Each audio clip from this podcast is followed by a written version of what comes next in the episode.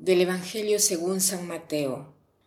En aquel tiempo, cuando llegó Jesús a la región de Cesarea de Filipo, hizo esta pregunta a sus discípulos. ¿Quién dice la gente que es el Hijo del Hombre?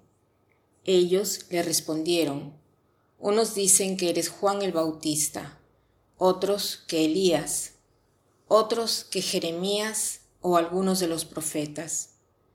Luego les preguntó, ¿y ustedes quién dicen que soy yo? Simón Pedro tomó la palabra y le dijo, Tú eres el Mesías, el Hijo de Dios vivo.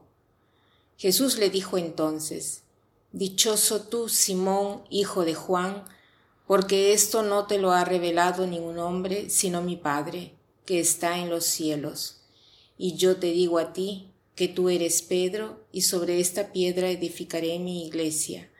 Los poderes del infierno no prevalecerán sobre ella. Yo te daré las llaves del reino de los cielos. Todo lo que ates en la tierra quedará atado en el cielo, y todo lo que desates en la tierra quedará desatado en el cielo.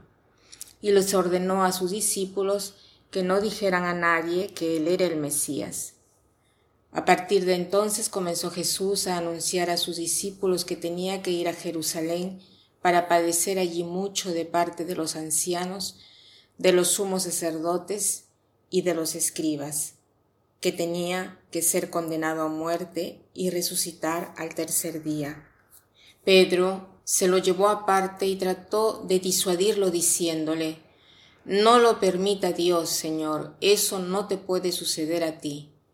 Pero Jesús se volvió a Pedro y le dijo, Apártate de mí, Satanás, y no intentes hacerme tropezar en mi camino, porque tu modo de pensar no es el de Dios, sino el de los hombres.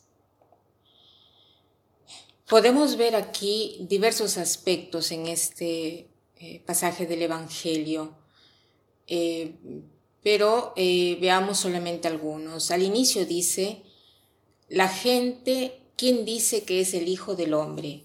¿No? Jesús hace esta pregunta. Y hay una respuesta, pero al plural, que quiere decir que todos los discípulos están respondiendo a esta pregunta. Algunos dicen que Juan el Bautista, otros que Elías, Jeremías. Y después Jesús hace otra pregunta, pero esta vez es una pregunta personal. Dice, pero ustedes, ¿quién dicen que soy yo?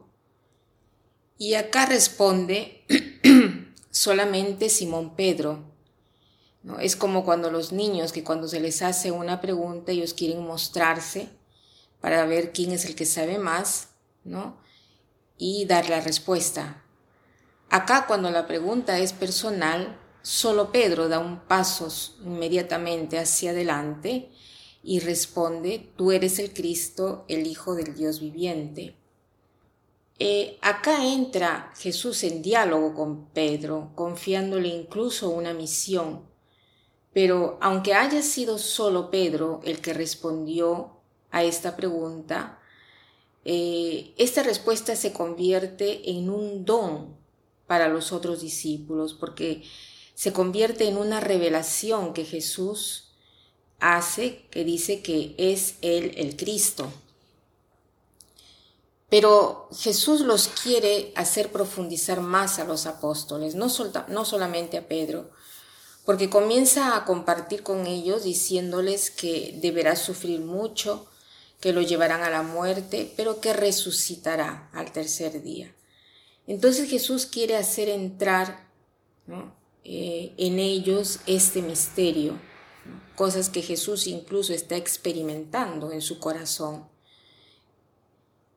Después que Jesús dice que deberá sufrir, Pedro, siempre Pedro, se lo lleva aparte para seguir hablando con él y ante lo que le dice Pedro que él no sufrirá, Jesús le da una respuesta que aparentemente parece muy dura. Le dice, apártate de mí, Satanás, porque no piensas como Dios, sino como los hombres. Jesús le llama la atención a Pedro porque aunque Pedro le haya dado una buena respuesta, necesita de purificación. Todos nosotros que estamos en este camino necesitamos de purificación, de conocer más al Señor. Entonces Jesús no es que le quiere llamar la atención a Pedro solo para avergonzarlo, sino para que entre en una relación más íntima con Jesús. Este es un modo para Jesús para llevarlo a Pedro todavía más cerca de él. Entonces, ¿cuál podría ser el propósito de hoy para nosotros?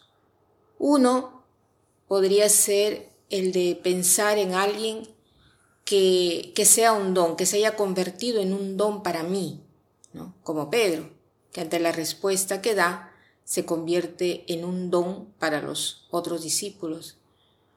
Podría hasta incluso, si es que me doy cuenta de quién es la persona que es un don para mí, ir y agradecerle y decirle, mira que tú eres un don para mí, por esto te agradezco.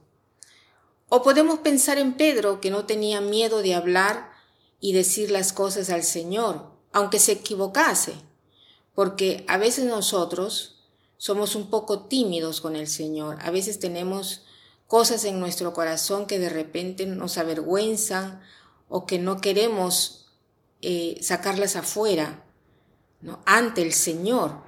Pero el Señor quiere que se lo digamos, quiere que seamos honestos con nuestros sentimientos, con nuestros pensamientos, aunque nos equivoquemos, no, no porque después nos quiera llamar la atención, de repente lo hará, de alguna manera, pero será solamente para hacernos más libres, para eh, conocerlo más a Él y para llevarnos a la felicidad.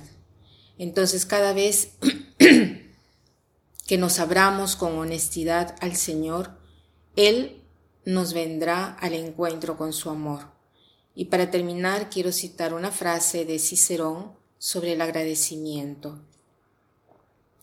El agradecimiento no es sólo la principal virtud, sino la madre de todas las otras.